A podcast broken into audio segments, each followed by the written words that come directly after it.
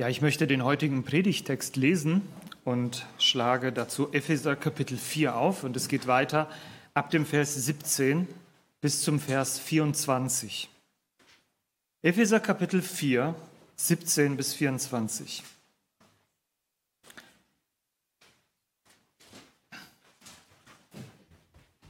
Das sage und bezeuge ich nun im Herrn, dass ihr nicht mehr so wandeln sollt, wie die übrigen Heiden wandeln in der Nichtigkeit ihres Sinnes, deren Verstand verfinstert ist und die entfremdet sind dem Leben Gottes wegen der Unwissenheit, die in ihnen ist, wegen der Verhärtung ihres Herzens, die, nachdem sie alles Gefühl verloren haben, sich der Zügellosigkeit ergeben haben, zur Verübung jeder Art von Unreinigkeit mit unersättlicher Gier.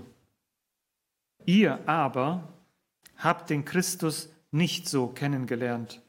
Wenn ihr wirklich ihn gehört habt und in ihm gelehrt worden seid, wie es auch Wahrheit ist in Jesus, dass ihr, was den früheren Wandel betrifft, den alten Menschen abgelegt habt, der sich wegen der betrügerischen Begierden verderbte, dagegen erneuert werdet im Geist eurer Gesinnung und den neuen Menschen angezogen habt, der nach Gott geschaffen ist, in wahrhafter Gerechtigkeit und Heiligkeit.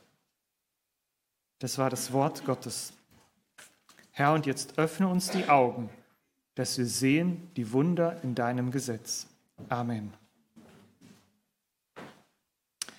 Der heutige Predigtext steht im Zusammenhang mit der Aufforderung von Kapitel 4, Vers 1. Wir haben das jetzt schon ein paar Mal gehört und trotzdem möchte ich es sagen, dass wir diesen Text richtig einordnen. In Kapitel 4, Vers 1 beginnt Paulus einen neuen Abschnitt im Brief an die Epheser mit den Worten, so ermahne ich euch nun, dass ihr der Berufung würdig wandelt, zu der ihr berufen seid.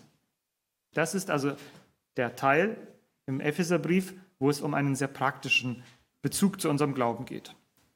Wie sieht praktischer Wandel aus? Und das erste Thema, worüber wir uns schon ausgetauscht haben, wo wir uns gehört haben, ist die Einheit in der Gemeinde. Kapitel 4 von Vers 1 bis Vers 16. Wir, wir haben dazu zwei, drei Predigt, zwei, zwei Predigten gehört. Er bittet die Gemeinde eifrig darum bemüht zu sein, die Einheit in Frieden zu bewahren, trotz unterschiedlicher Meinungen und trotz unterschiedlicher Begabungen, soll alles dazu führen, dass die gesunde Lehre gefördert wird und dabei mit Demut einer dem anderen begegnet, so dass der Leib wächst immer mehr hin zu Christus. Das war das erste Thema in der praktischen Ausführung unseres würdigen Wandels mit Gott, Einheit in der Gemeinde. Das zweite Thema behandelt die Absonderung zur Welt.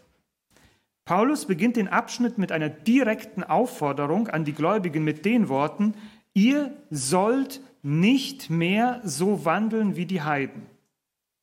Während also das erste Anliegen die Einheit in der Gemeinde betont, geht es im zweiten Anliegen um Trennung. Hier Einheit, dort Trennung. Und im groben können wir alle Aufforderungen, die anschließend im Epheserbrief kommen, nämlich die sehr praktischen Dinge, die dann kommen, in diese beiden Kategorien einordnen. Was dient der Einheit und der Förderung der Einheit in der Gemeinde? Und was zeigt die Trennung zu meinem bisher sündigen Leben? Beides schließt einander nicht aus, beides hat miteinander zu tun, und beides fällt unter das richtige Verständnis von einem würdigen Wandel als Christ. Nun, ich weiß, dass der Begriff der Absonderung zur Welt vielleicht bei einigen von uns sehr negativ besetzt ist. Aber es betrifft kein Randthema der Bild, der Schrift. Und es ist ein absolut biblisches Selbstverständnis. Ich möchte uns dazu eine Stelle lesen aus dem Alten Testament. Und da, da heißt es, als Gott sein Volk aus Ägypten herausgeführt hat, aus der Sklaverei befreit hat und in der Wüste ihnen sagt, was er von ihnen erwartet, da heißt es, neben vielen Geboten, die Gott ihnen gibt, sagt er ihnen etwas ganz Grundsätzliches. Und ich lese eine Stelle aus 3. Mose 18. Da heißt es, ich bin der Herr, euer Gott. Ihr sollt nicht tun, wie man im Lande Ägypten tut wo ihr gewohnt habt, und sollt auch nicht tun, wie man in Kanaan tut, dahin ich euch führen will. Und ihr sollt nicht nach ihren Satzungen wandeln, sondern meine Rechte sollt ihr halten und meine Satzungen beobachten, dass ihr darin wandelt, denn ich bin der Herr, euer Gott. Erkennen wir die Parallele? Es gibt Unterschiede zwischen dem alten Bund und dem neuen Bund, vor allen Dingen in, ihrer, in seiner Wirksamkeit. Aber was bleibt, ist die Aufforderung Gottes, nachdem ich in eine Beziehung mit Gott gekommen bin, dass das, wohin ich früher gelebt habe, in dem Umfeld, in dem ich gelebt habe, ich eine klare Trennung habe. Es geht nicht mehr um die Maßstäbe der Welt, in der ich gelebt habe und auch nicht der Welt, in der um mich ist, sondern ich lebe jetzt nach den Maßstäben Gottes. Das ist kein Thema, was ich mir ausdenke, das ist ein Thema, was quer durch die Bibel hindurchgeht. Ich weiß, dass das Thema der Absonderung der Welt durchaus missbraucht wurde, auch in christlichen Kreisen. Dazu komme ich später noch kurz. Aber es bedeutet für uns nicht, dass dieses Thema keine Relevanz mehr für uns hat. Der heutige Abschnitt hat nur eine einzige Aufforderung, ein Imperativ in dem Text. Erkennen wir das? Wo steht in dem Text eine Aufforderung? Die steht direkt am Anfang. Und alles, was danach kommt, ist diese Ermahnung besser zu verstehen und ihr Folge zu leisten. Ab dem Vers 25 erst werden dann, kommen dann lauter praktische einzelne Punkte, die auf unser Verhalten abzielen. Und das wird das Thema der nächsten Predigt und Predigten sein. Heute geht es in erster Linie um ein einziges Thema, die dringende Aufforderung zur Absonderung. Das ist auch die Überschrift über diesem Thema heute die dringende Aufforderung zur Absonderung. Und das wird eingeleitet im Vers 17. Das sage und bezeuge ich nun im Herrn, dass ihr nicht mehr so wandeln sollt, wie die übrigen Heiden wandeln in der Nichtigkeit ihres Sinnes. Also Paulus leitet diesen Gedanken erst einmal ein, sagt, was sie tun sollen, und dann erklärt er ihnen in drei Punkten erstens über den inneren Zustand der Heiden und ihrem Wandel, Zweitens erklärt er den Gläubigen, dass sie durch Christus zu einem Neuen gekommen sind. Und drittens erklärt er ihnen den Bezug oder den Zusammenhang zwischen dem alten und dem neuen Leben. Und diese drei Punkte möchte ich auch in der Predigt durchgehen, bevor wir, nachdem ich erst einmal über die Aufforderung rede. Die Aufforderung des heutigen Textes ist so einfach und klar, wie es hier steht. Wandelt nicht mehr so wie die Heiden. Nun, das Wort Wandel, wer versteht das Wort Wandel überhaupt noch von uns, ist ein Wort, welches wir in der Alltagssprache kaum noch gebrauchen, oder? Redet ihr in der Schule davon, dass ihr wandelt? Höchstens wandern. Aber es hat was damit zu tun, mit wandern. Wandeln, wandeln, das bedeutet, das ist der Ausdruck von einer Lebens- oder Verhaltensweise. Aber mit dem Wort Wandel kommt noch etwas mit hinein, so eine Note von Bewegung. Versteht ihr? Es geht nicht nur um mein Verhalten, meine Lebensweise, sondern auch in welche Richtung es geht. Also es ist ein Fluss. Also kann man sagen, um es den Satz etwas einfacher zu machen, lebt und verhaltet euch nicht mehr so, wie der Weg der Heiden ist. Vielleicht ist es etwas einfacher, statt mit dem Wort Wandel so dass es auch unsere Jugend versteht und nicht nur wir, die wir so halb kananäisch schon reden und durch die Bibel so geprägt sind, durch dieses, die, die, die biblischen Begriffe. Wobei ich das nicht abwerten möchte. Wir, wir, wir lesen und beten und atmen das, das Wort Gottes. Wir sollen nicht mehr so leben und uns verhalten, wie der Weg der Heiden ist. Jetzt müssen wir darüber reden, wer sind denn die Heiden? Die Heiden, mit denen meint die Bibel im biblischen Begriff immer die Völker, die nicht zum Volk Israel gehören. Nicht zum Volk Gottes. Und das sind eigentlich alle Völker, wie gesagt, außer Israel. Und so nennt Paulus sich ein Apostel der Heiden, weil er das Evangelium den Heiden verkündigte, nachdem die meisten Juden das Evangelium für sich abgelehnt haben. Wenn nun Heiden zum Glauben an Jesus kamen, dann waren sie geistlich gesehen keine Heiden mehr. Sie blieben es natürlich irdisch gesehen. Wir sind alles Heiden. Wir gehören, keiner von uns gehört dem Volk, dem Volk der Juden an. Aber geistlich gesehen gab es jetzt eine Trennung zwischen den Heiden, die in der Welt leben, und denen, die zwar Heiden waren, aber aus den Heiden zum Glauben gekommen sind. Und so verwendet Paulus hier das Wort für ungläubige Menschen aus dem Umfeld der Gemeinde, und zwar aus dem Umfeld, in dem die einzelnen Gläubigen lebten, wie auch als Erinnerung daran, was sie vor ihrer Errettung waren, Heiden. Also wenn Paulus sagt, lebt nicht mehr so nach dem Wandel und Weise der Heiden, dann meint er, schaut um euch herum, das ist nicht die Weise, wie ihr leben sollt. Und schaut mal zurück, wo ihr herkommt, das wart ihr nämlich, so sollt ihr auch nicht mehr leben. Und es gibt keine bessere Einleitung zu dieser Predigt als das Zeugnis, was wir heute gehört haben. Bin dankbar, dass Gott Menschen beruft, errettet und verändert dass sie sagen, so wie damals wollen wir nicht mehr leben. Fassen wir diesen Satz also nochmal zusammen. Lebt und verhaltet euch nicht mehr so, wie der Weg der Ungläubigen oder der Nichtchristen ist. Ihr Lieben, das ist so eine einfache und doch so eine schwere Botschaft für uns. Aber sie muss gesagt werden, weil sie hier steht. Was beinhaltet diese Aussage? Christlicher Glaube hat zur Folge eine veränderte Lebensweise. Punkt. Was die Grundlagen des Glaubens und der Lehre sind, darüber haben wir in Kapitel 1 bis 3 gehört und wir können sie nicht stark genug betonen und wir werden sie immer wieder betonen. Und die Gemeinde hat die Aufgabe und die Verantwortung, diese köstlichen Lehren des Evangeliums zu bewahren, zu fördern, festzuhalten und dafür zu kämpfen, dass sie nicht verändert werden. Doch der Glaube verändert nicht nur unseren Stand, er verändert auch unser praktisches Leben. Das eine bedingt das andere. Beachten wir dabei, mit welcher Dringlichkeit Paulus hier dieses Anliegen zur Sprache bringt. Das sage ich und bezeuge ich nun im Herrn. Das ist eine sehr gewichtige Aussage. Wisst ihr, Paulus gebraucht hier Worte, als wenn er vor Gericht steht und eine Aussage bezeugen muss und sagt, ich schwöre, dass ich das so und so gesehen habe.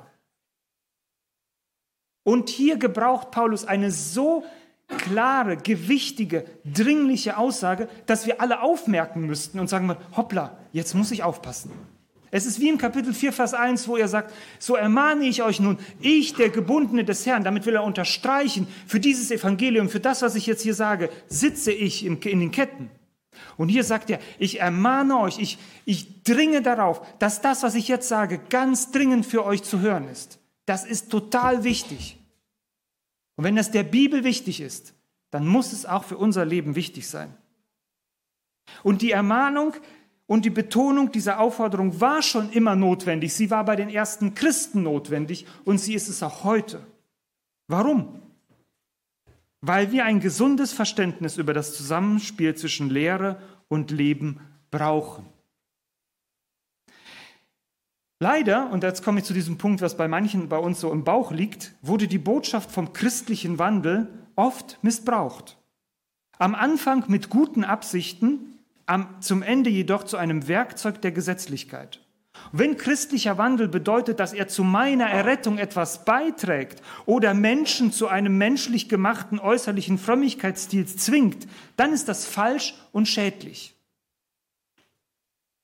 Und das ist das, was wir oft im Kopf haben, wenn wir das Wort Trennung von der Welt oder der, die, der christliche Wandel oder sowas hören. Vielen an uns geht dann schon die Galle hoch. Wisst ihr was? Nur weil es in bestimmten Kontext falsch gelehrt wurde, heißt es nicht, dass wir uns nicht mehr darüber unterhalten müssen. Wir dürfen nicht der Versuchung erliegen, von der anderen Seite vom Pferd zu fallen und zu sagen, dann ist mein Verhalten nicht mehr so bedeutend. Es hat Bedeutung, es hat biblische Bedeutung, es hat göttliche Bedeutung. Du wirst durch dein Verhalten nicht irgendeinen Schritt näher deiner Errettung kommen, aber deine Errettung bedingt ein verändertes Verhalten. Du sagst, das kriege ich nicht zusammen. Ich auch manchmal nicht. Aber die Bibel sagt. Den letzten Satz. Ich habe gesagt, unsere Errettung wird nicht durch unsere Werke, durch unseren Gehorsam, durch unser verändertes Verhalten gewirkt. Wir werden dadurch nicht gerettet. Aber wenn wir gerettet sind, dann, dann ist das eine natürliche Folge, dass wir ein verändertes Verhalten an den Tag legen. Das ist die biblische Botschaft. Nichts anderes. Und wir dürfen dann auch nicht dahin kommen, dass wir Gnade zu einer billigen Entschuldigung für unsere sündigen Verhaltensweisen machen. Also wer, und ich kenne das auch als, als jüngerer Mensch, dass man manchmal in der Versuchung stand zu sagen, ach weißt du was, wird doch eh vergeben. Und dann lebe ich so wie, das passt nicht, das passt nicht. Wer sagt, wird doch eh vergeben, ich kann leben, wie ich will, der hat es nicht begriffen. Das muss eins in das andere zusammengehen. Aber jetzt zu diesen drei Punkten, die hier stehen. Damit wir ein richtiges Verständnis kommen, damit wir weder auf der gesetzlichen Ebene landen, noch auf der Ebene der Relativität, wo wir sagen, es ist alles egal, wir sind gerettet. Und diese drei Punkte gibt uns Paulus. Erstens redet er über den Kontrast, er redet über Jesus und er redet über das alte und das neue Leben. Gucken wir mal in den Kontrast. Die Beschreibung, die hier steht, ihr könnt das in dem Text nachlesen, ich werde es aus Zeitgründen nicht nochmal vorlesen, die ist schon sehr ausdrucksstark. Was wir hier sehen sollen, ist der Kontrast zwischen dem alten und dem neuen Leben. Paulus schreibt, der Sinn der Heiden ist nichtig, ihr Verstand ist verfinstert, sie sind Gott entfremdet, sie, haben sich un, sie sind unwissend und haben ein verhärtetes Herz.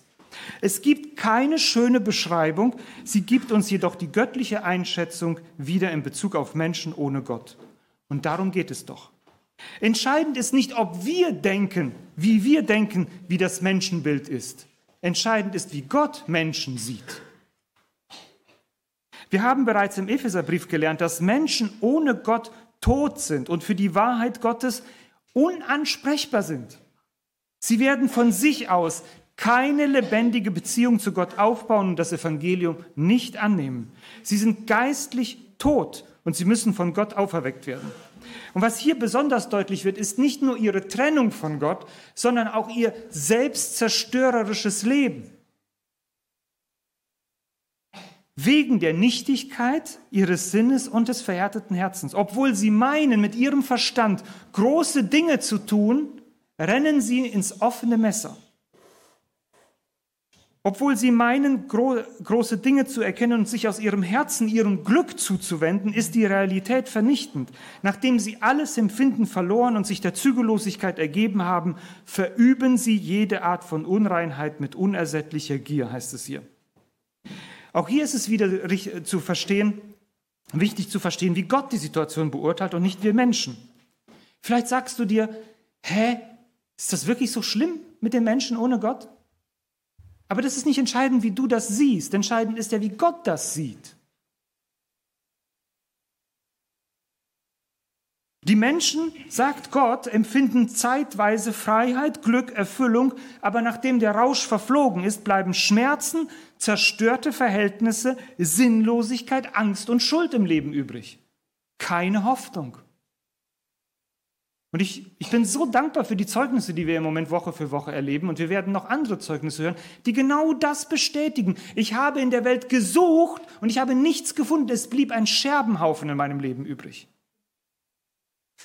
Und ihr lieben Jugendlichen, wenn ihr diese Sinn eures Lebens, wenn ihr die Identität eures Lebens, wenn ihr die Zielrichtung eures Lebens da draußen sucht, werdet ihr kaputt gehen.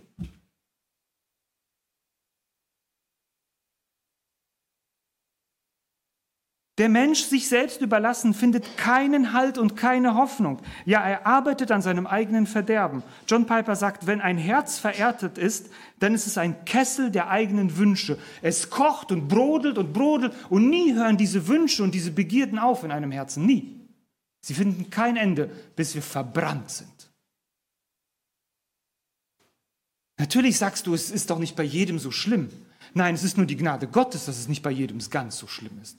Aber die Ansätze und das grundsätzlich ist bei jedem gleich. Übrigens nicht nur bei denen da draußen, sondern bei dir auch, als du noch nicht bei Christus warst. Offenbar sind die Werke des Fleisches, welche sind Ehebruch, Unzucht, Unreinheit, Zügellosigkeit, Götzendienst, Zauberei, Feindschaft, Streit, Eifersucht, Zorn, Selbstsucht, Zwietracht, Parteiungen, Neid, Mord, Trunkenheit, Gelage und dergleichen, wovon ich voraussage, wie ich schon zuvor gesagt habe, dass die, welche solche Dinge tun, das Reich Gottes nicht erben werden. Ich zitiere Galater 5, Vers 19 bis 21. Das ist die Welt, die um uns her lebt und aus der wir kommen. Und jetzt, was bezweckt denn Paulus damit, dass er den Gläubigen, die ja nicht mehr da sind, dieses Bild vor Augen malt? Was bezweckt er damit? Es soll uns abstoßen. Es soll uns, wenn wir in der Gefahr stehen, sündige Verhaltensweisen in unserem Leben zuzulassen, dann soll mich diese Beschreibung daran erinnern, dass ein solches Verhalten für mich absolut verwerflich ist. Und deswegen der Kontrast. Es ist wichtig, Sünde als Sünde zu benennen. Es ist wichtig, das zu sagen, dass Sünde im Leben eines Christen einfach keinen Platz hat. Wenn Gott dein Herz verändert und deinen Verstand erleuchtet hat, warum solltest du dann in einer Lebensweise bleiben, die zerstörerisch ist? Du weißt es doch besser. Nun der zweite Punkt. Nachdem Paulus den Kontrast aufgezeigt hat zwischen den Heiden und den Gläubigen, also zwischen den Menschen ohne Gott und den Menschen mit Gott, spricht er über Jesus. Er wechselt wieder in den Gegensatz und gerade dieser Wechsel ist es, der untrennbar mit einem Namen verbunden ist. Jesus Christus ist Gott. Das war der Game Changer in deinem Leben. Und es ist der Game Changer in unserem Leben. Jesus Christus.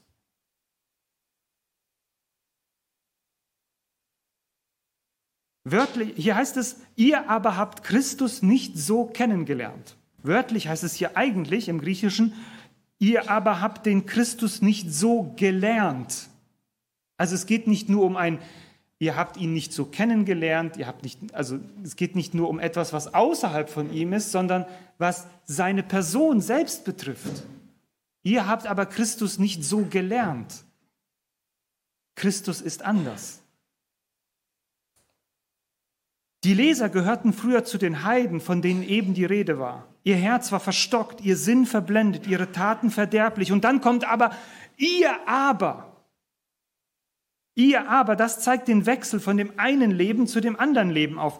Und der, der Wechsel geschah, weil die Menschen eine Botschaft gehört haben. Was ist das für eine Botschaft, die Menschen völlig verändert? Welche Lehre kann ein Mensch völlig umkehren? Ich frage ich frag dich in deinem Leben, was ist passiert in deinem Leben, dass du nicht mehr auf der Seite der Ungläubigen bist?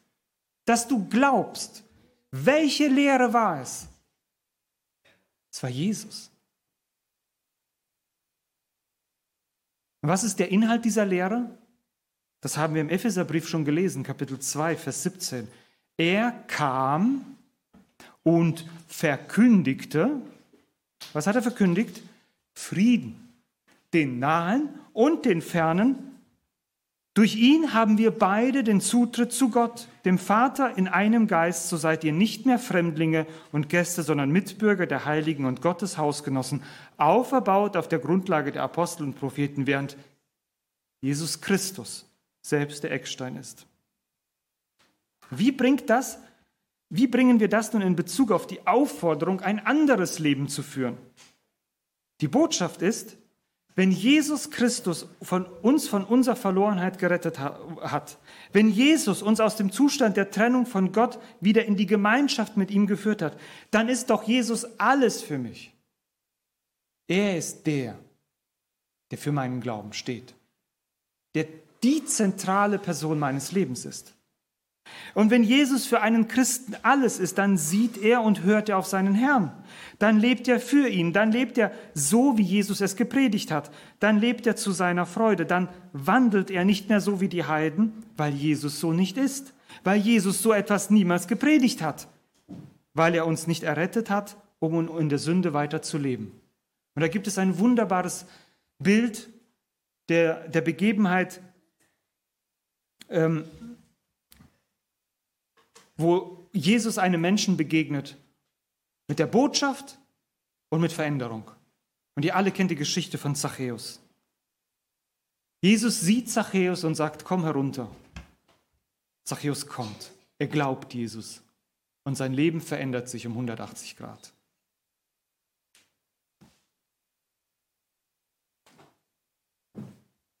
Und wer ein Leben lebt, was sich gar nicht unterscheidet von dem, was, was um ihn herum ist, was er bisher war, da sagt Paulus so in einem Nebensatz, wenn ihr wirklich auf Jesus gehört habt. Also man muss einfach diese Ernsthaftigkeit in diesem Satz auch betonen. Wenn, wenn mein Leben, und ich sage einfach zu mir, wenn mein Leben überhaupt gar keine Frucht bringt, wenn ich keine Dinge, wo ich sage, ich habe gar kein Bemühen dafür, ich habe ich hab gar keine, keine Dringlichkeit in meinem Leben, dass ich mich verändern möchte, dann muss ich fragen, ist Jesus wirklich mein Retter gewesen oder was war es bisher? War vielleicht ich es selbst? Oder waren es andere Ideologien? Hat mir Jesus, habe ich wirklich die Wahrheit von Jesus gehört? Und da steht ja hier Wahrheit. Und die Wahrheit von Jesus ist die Wahrheit über unser Leben und die Wahrheit über unsere Errettung. Und nur die Wahrheit macht unser Leben frei. Frei von den betrügerischen Begierden, die uns verderben. Mit anderen Worten, wenn ein Christ sich so verhält wie die Welt, dann lebt er nicht unter der Wahrheit, sondern in der Lüge. Er betrügt sich selbst, indem er dorthin zurückläuft, wovon er doch befreit wurde. Es ist wie ein freigekaufter Sklave, den sein Herr freigekauft hat, und der läuft wieder zurück auf die Baumwollfelder seines alten Herrn und fängt dort an zu arbeiten. Und die anderen Sklaven, die noch dem, bei dem alten Herrn sind, die sagen, was machst du hier? Du bist doch freigekauft. Du musst doch diesem Herrn nicht mehr dienen. Hast du vergessen, wie brutal er ist? Hast du vergessen, wie er dich kaputt gemacht hat? Du bist frei. Warum ziehst du diese alten Kleider des Sklaven wieder an und gehst auf seine Baumwollfelder? Warum arbeitest du wieder für ihn? Ist das nicht genau das, was wir manchmal in unserem Leben tun? Dass wir für den alten Herrn wieder arbeiten, wo wir doch gar nicht mehr zu ihm gehören. Und das ist das, woran Paulus uns erinnert. Ihr gehört da nicht mehr hin. Jesus ist doch der, frei, der euch freigekauft hat. Du hast doch einen besseren Herrn. Warum gehst du nicht zu ihm? Warum bleibst du nicht bei ihm? Es ist Gnade und Wahrheit in Person. Er ist so rein, er ist so herrlich, Jesus Christus. Und nun der letzte Punkt, alt und neu. Als erstes sagt Paulus, dass die Wahrheit in Jesus ist, dass was, wir den, was den früheren Wandel betrifft, wir den alten Menschen abgelegt haben. Was wird denn mit dieser Aussage deutlich? Es gibt einen früheren Wandel, also eine Lebensweise, die nicht nur in Gedanken geführt wurde, sondern auch in der Tat. Deswegen das Wort Wandel. Äh, äh deswegen das Wort der alte Mensch. Also es ist umfassend, es ist global gesehen.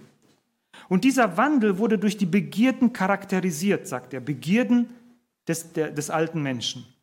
Jetzt kurz ein Wort, wir haben jetzt hier immer wieder über Begierden gehört. Was sind Begierden? Begierden sind Wünsche in unserem Herzen, die aus dem Rahmen, den Gott für diese Wünsche gegeben hat, fallen. Gott unterdrückt nicht die Wünsche unseres Herzens, aber wir übertreten immer wieder die Grenzen dieser Wünsche die wir haben dürfen. Es ist nicht schlecht, dass wir Genuss haben am Essen.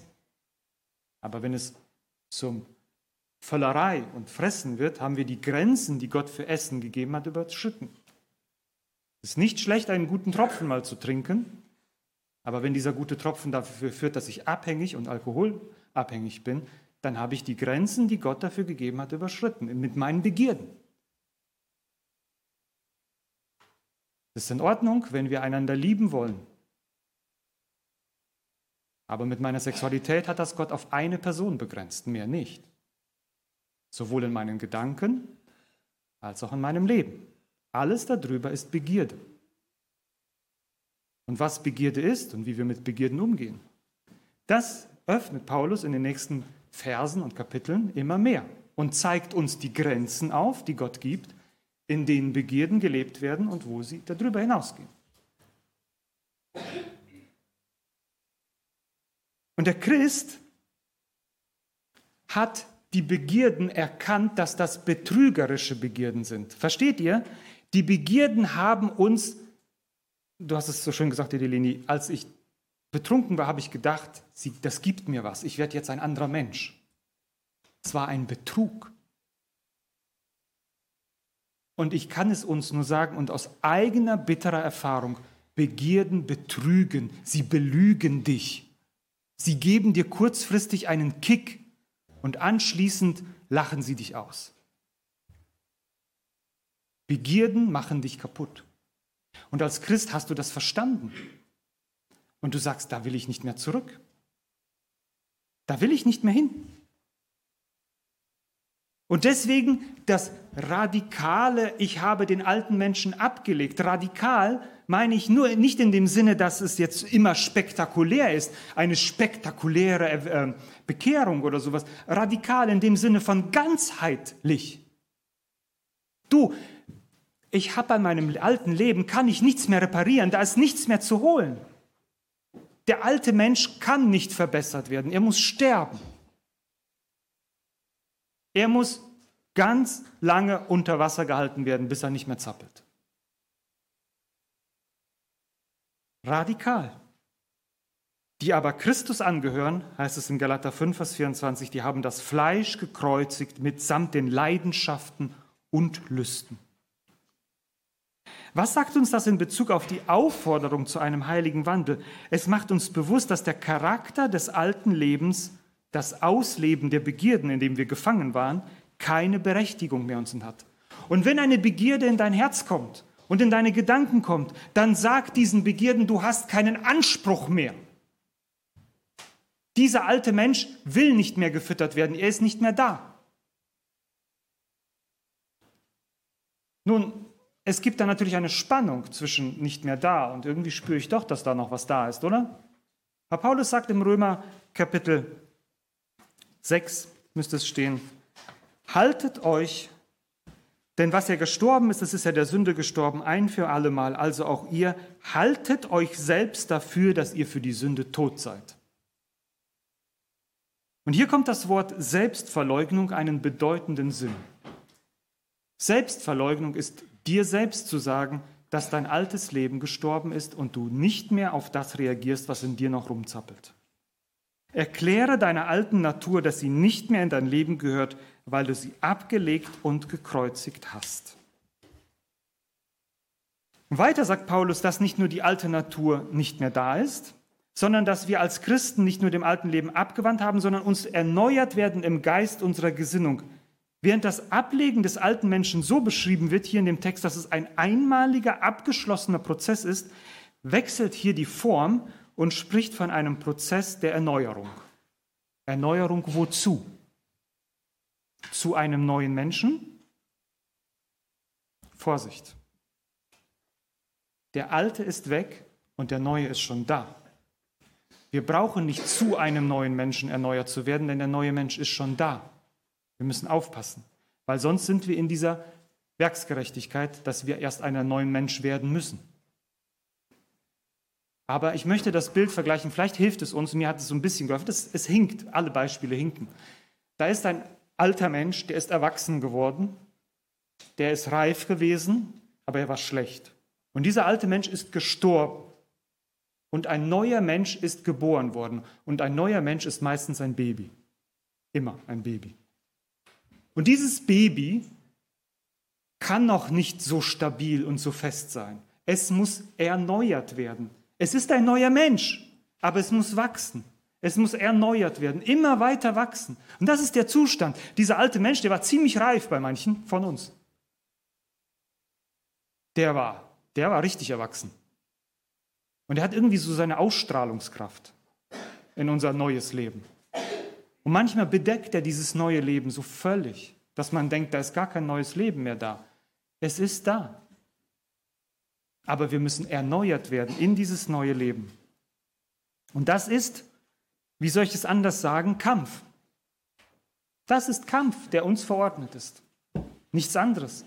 Wir äh, lesen von dem geistlichen Kampf noch zum Ende des Kapitels äh, vom, vom äh, Epheserbrief.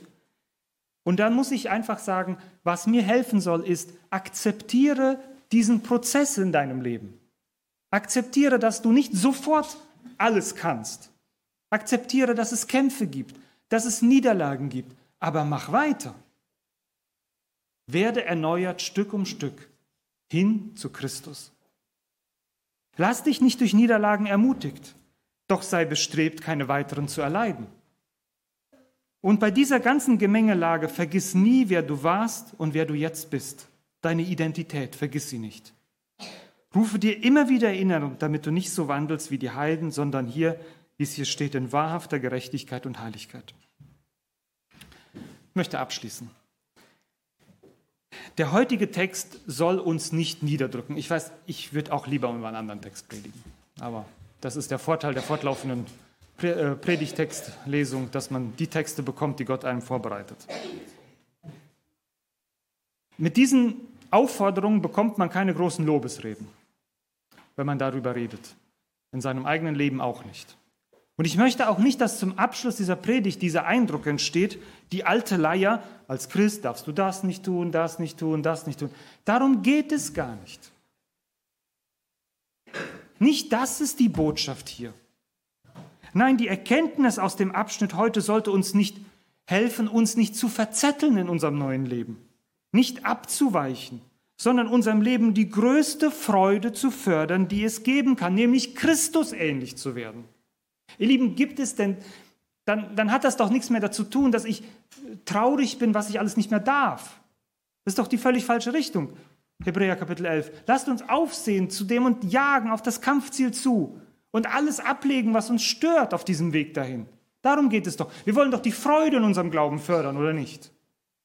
Wir wollen doch die Standhaftigkeit in unserem Glauben fördern, oder nicht? Darum geht es doch. Nicht darum zu sagen, was wir nicht mehr alles dürfen. Das, das wäre der falsche Ansatz, als wenn, als wenn christliches Leben so etwas Trauriges wäre, so etwas Dahingeducktes wäre. Nein, indem, dass wir nicht mehr so leben, wie das alte Leben ist, leben wir doch erst recht befreit.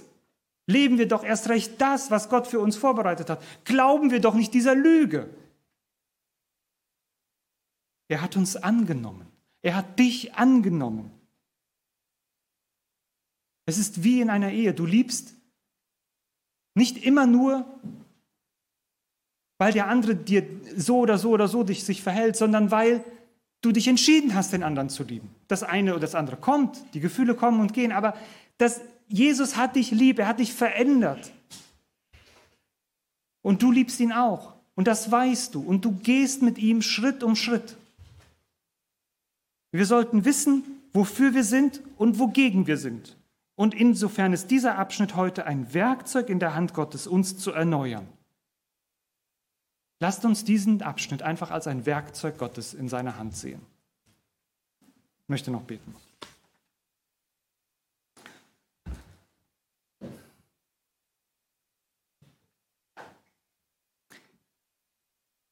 Lieber Vater im Himmel, nachdem wir diese Worte gehört haben, und ich in meiner Schwachheit wirklich nicht alles sagen konnte und auch nicht alles gut rüberbringen konnte. Vertrauen wir dir, deiner mächtigen Kraft des Heiligen Geistes, der in uns die Worte, die dort stehen, zur Vollendung führt. Dass du unser Leben an den Stellen veränderst, wo du es haben möchtest. Dass du uns bewahrst vor Gesetzlichkeit, aber auch vor Gesetzlosigkeit und dass du uns dorthin stellst, wie du willst. Hilft, dass wir als Gemeinde nicht nur eine gute Lehre haben, sondern auch aus der Lehre ein würdiges Leben führen. Und Herr, das in Freude und in Liebe und in der Akzeptanz, dass du veränderst, dass wir uns hier nicht gegenseitig ein Gesetz sind, sondern dass du es bist, der uns als der gute Hirte, als der Meister vorangeht und uns zeigt, wie wir leben sollen. Ich danke dir für die Macht deines Wortes und wir vertrauen dieser Macht allein. Amen.